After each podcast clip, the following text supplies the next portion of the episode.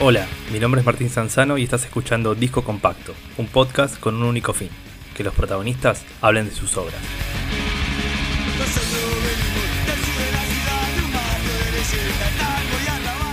En este capítulo, el cantante de dos minutos Walter Velázquez, mejor conocido como Mosca, nos cuenta la historia de Valentina Alcina, un disco clave del punk argentino.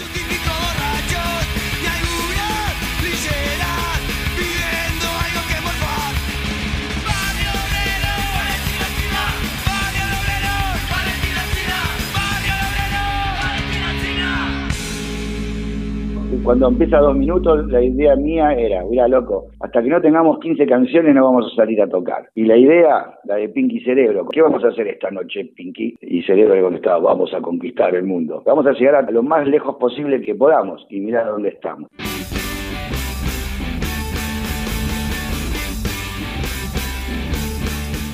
Dos Minutos se formó en 1987 en Valentín Alcina, un barrio ubicado al sur de Gran Buenos Aires.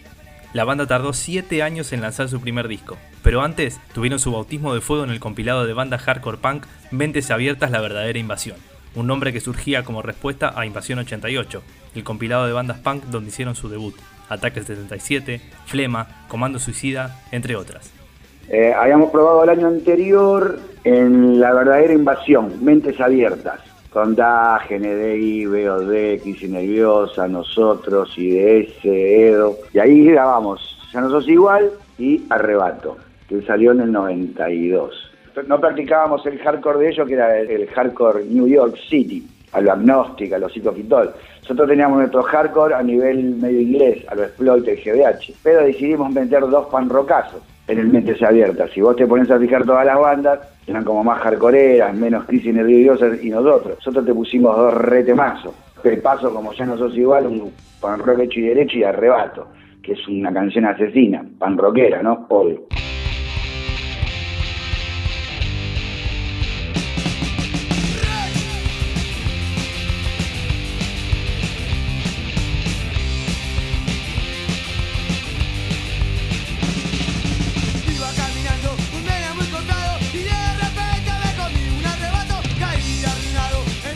Valentín Alcina fue grabado entre marzo y abril de 1994 en los estudios Sonar, ahí en el barrio, y lo editaron ese mismo año a través del sello Polygram.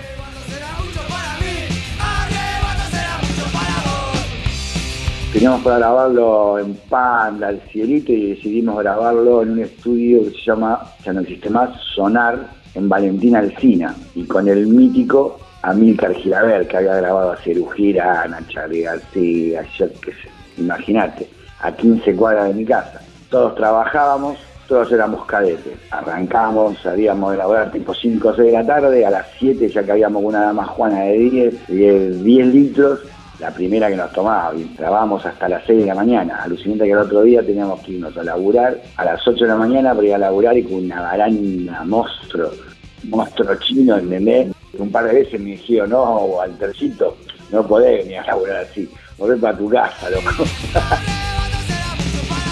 Mirka la reflejaba con nosotros. Me dice, loco, pero esto no es nada, nunca aguanté que está la primera. Mira que hasta las seis acá no nos vamos ni a paro. Y entramos a grabar eso y era algo apoteótico porque todos éramos del barrio, íbamos caminando y después volvíamos la madrugada re en pedo. Con, no sé, una botella cortada de Coca-Cola con vino adentro y a descansar un toque y después a laburar. No, fue algo apoteótico para nosotros. Fue re genial. Cerraba todo porque estábamos grabando nuestro disco debut, Valentina Alcina, los cuatro integrantes de Valentina Alcina.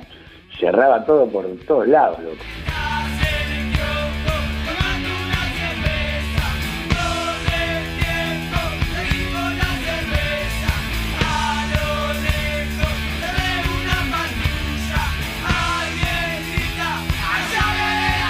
A mí los periodistas en un momento dicen Valentina Alcina es la piedra filosofal de lo que es el rock barrial.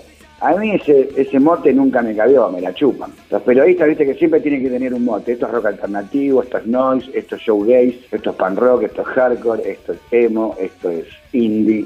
A mí me gustaba, me gusta, y en ese momento también me gustaba y me gustará por siempre, Jam 69, una banda inglesa de pan rock, la banda de Jimmy Pulse.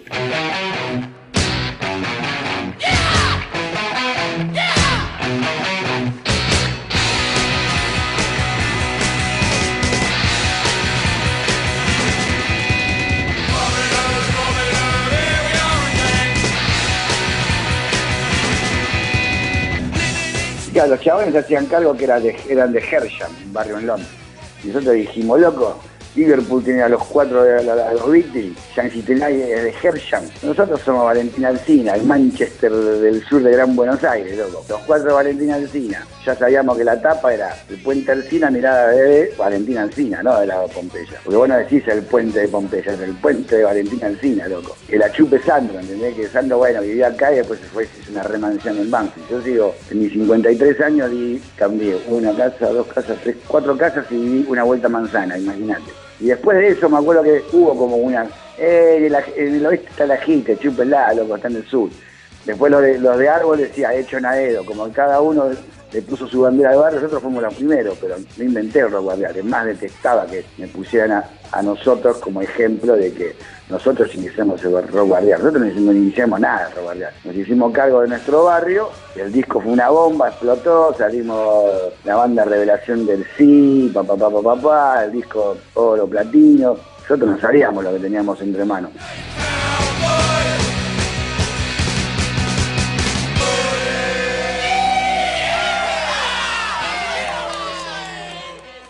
Dos minutos sale un disco Tiempo para construir otra vez de Page Mode, nada que ver con el pan.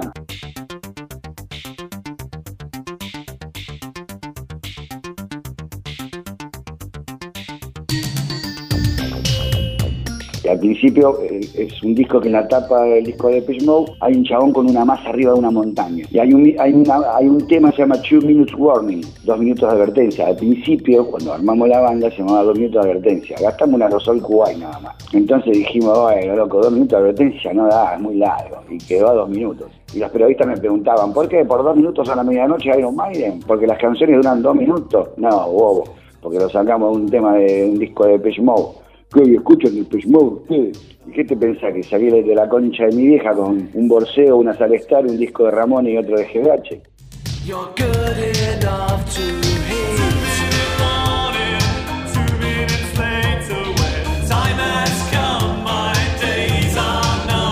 Escuchábamos Client, Walter Revival, Beatles, Tecnopop inglés, pero te puedo dar una cátedra si quiero. Ultravox, Soft Cell, Vivo, ni hablar por la parte americana. Suicide, después partes oscuras como Echo and the Bunnymen, J Division, y después toda la caterva de bandas punk rock y hardcore, por supuesto.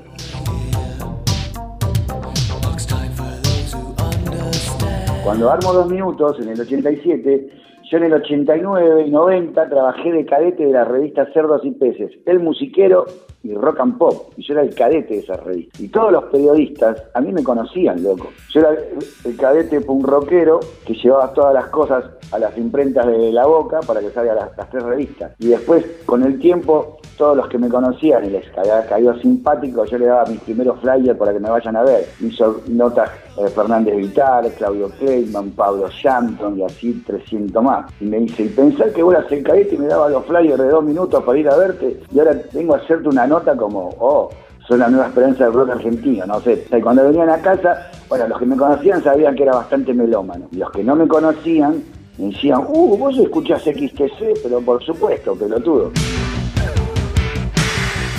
En una época yo ¿entendés? Ya me cansé de ir a Clarín y todo eso. Entonces decía, no, loco, si quieren hacer una nota, que vengan para mi casa. Venía el típico periodista del de Clarín o del no, y yo les hacía una picada, que hasta el, de Clarín venía con el, autito que lo traía y el fotógrafo. yo los esperaba con una picada, un cajón de birra. Y les ponía música, loco. Los periodistas la quedaban reflejando, Bueno, y el chaboncito que manejaba el auto no decía nada, comía y chupaba birra como un perro.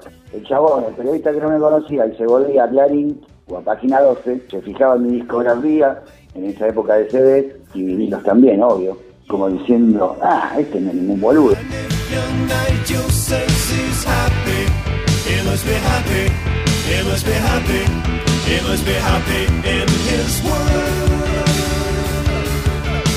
Yo escribía letras, en esa época no tocaba la guitarra, pero había muchas formas de componer. Yo como no sabía tocar, ya venía capaz que con toda la letra armada y con la melodía y se la silbaba al guitarrista, al indio. Entonces digo, mira, la, canción es, no sé, la cucaracha, ponele, ¿entendés? Entonces el chacón sacaba mis silbidos, que yo le estaba pasando la música y yo después ya tenía la letra armada.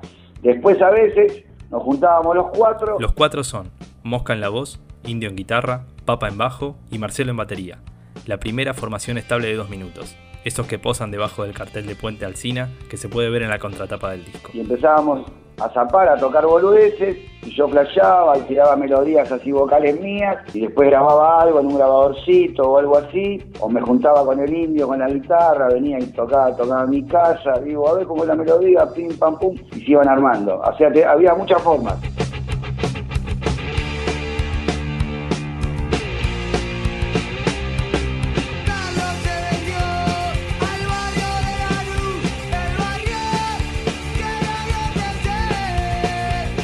Ya no sos igual es el hit, la más escuchada y representativa del disco y también de la banda.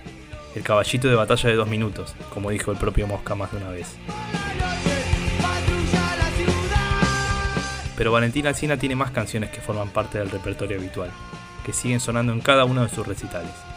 Una de ellas es, sin dudas, Amor Suicida, una historia sobre la guerra de Malvinas. Amor Suicida, bueno, yo flasheé con la guerra de Malvinas porque tenía, no sé, en el 82, yo nací en el 67. 15 años. A mí tocó, me tocó, viste que se comentaba que iban a bombardear Buenos Aires, el tema Charlie García.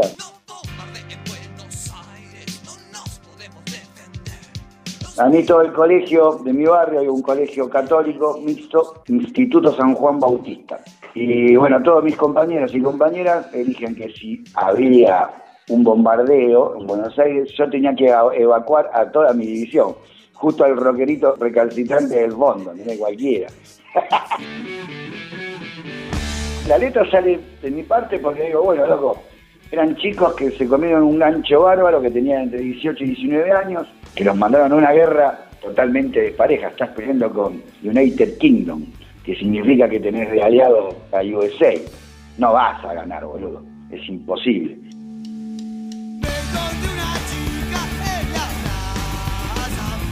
Y, bueno, lo, y lo vi del lado del medio, uh, qué garrón, loco, eran pibes de 18 y 19 que no volvieron. Y yo pensaba también en, mi colegio me hacían escribir la carta al soldado desconocido. Y siempre pensé, che, ¿a quién me habrá llegado mi carta? ¿Le habrá llegado mi carta?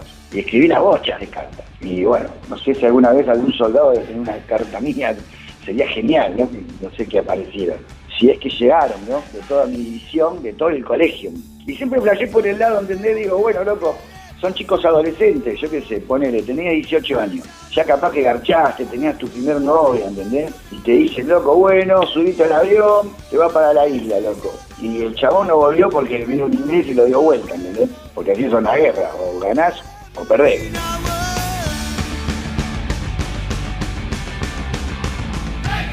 Lo tomé por ese lado drástico, hablando un poco de la guerra, pero hablando de la parte psíquica de una chica que su primer novio también se va a una guerra y que no vuelve. Entonces ella toma la determinación de volarse el valero por ese chico que fue su primer novio, que fue una guerra injusta.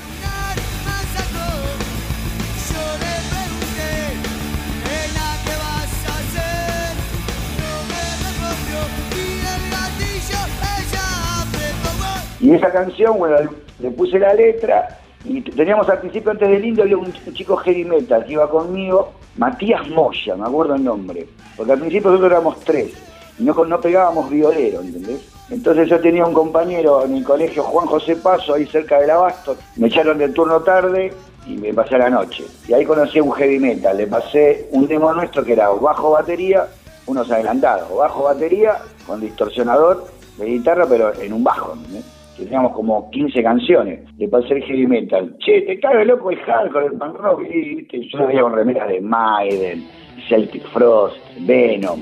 Digo, vea, yo tengo una banda, loco. Hacemos punk rock y hardcore. Y la escucha me dice, che, esto está buenísimo, mosca. ¿Vos tocas la guitarra? No, sí, loco, ¿querés tocar? Dale. Entonces yo, antes de que entre el indio, hay un par de canciones que Matías Moya, que nunca más lo vi, y tocó un par de veces, pero después entró el indio. Y esa canción iba, iba a su casa, que vivía ahí en Almagro, y zapaba él, y entonces yo escribía, íbamos armando de a poquito las canciones, las primeras, ponele. La gente sabe que Matías Moya fue el primer guitarrista que llegó a tocar en vivo y todo. Hay muy pocas fotos en alguna revista Sick Boy vieja y así. En Amor Suicida creo sí, él. Matías Moya sacó el punteíto.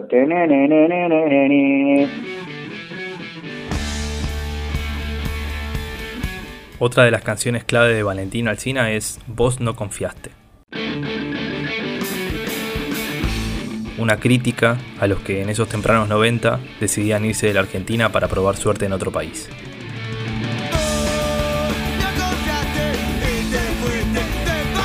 Y yo tenía como una postura así como, eh, puto, según el barco y ustedes se van, con chudo. Esa era mi postura en ese tema. Vos no confiaste.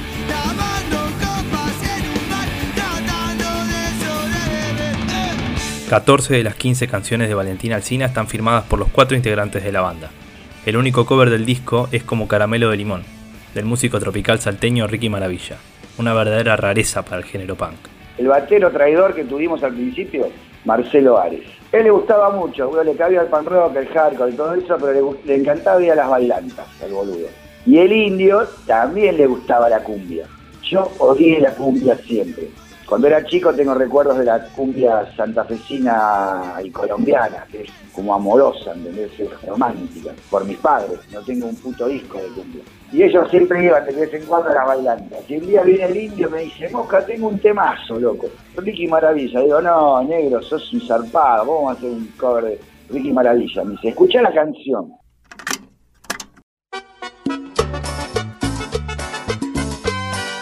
Escucha la canción en su casa mediante un vino barato, en un grabador todo rechoto en cassette.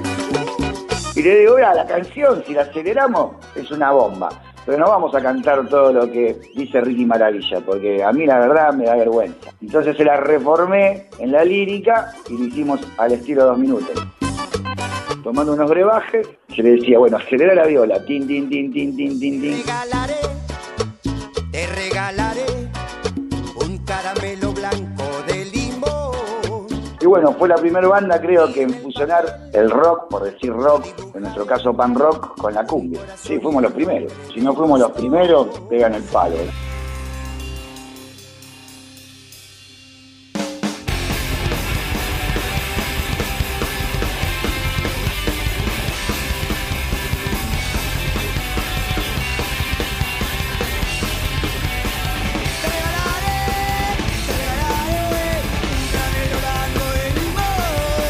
Bueno, fue así la historia de Ricky Maravilla. Después Ricky Maravilla se entera y el chabón nos vino a conocer, un copado, tocó con nosotros, toca la viola, tocó hasta la canción como la tocábamos nosotros. Y después terminamos tocando, me acuerdo, en un programa Day Triple, era de, el de Juan y Natale y Tuki, bueno, en el auditorio Yamaha. Y después una vez nos lleva Ricky Maravilla para juntar eh, dinero para un hospital de neonatología de Salta porque él era de allá. Nos llevó a nosotros, ratones paranoicos y el finado Papo. Y a nosotros nos dejaban escalar en los almuerzos y en la cena porque decían que éramos chicos peligrosos. Lo auténtico de Valentín Alcina estaba en sus historias. Canciones como Qué mala suerte, Odio laburar, Barricada o Pelea callejera representaban el día a día de los músicos de dos minutos en su barrio. Eran nuestras postales que nosotros vivíamos, El sur del conurbano. Valentín Alcina igual Manchester, Manchester. y así termina este capítulo de disco compacto dedicado a Valentín Alcina, el debut de dos minutos. Mi nombre es Martín Sanzano y te espero en el próximo capítulo.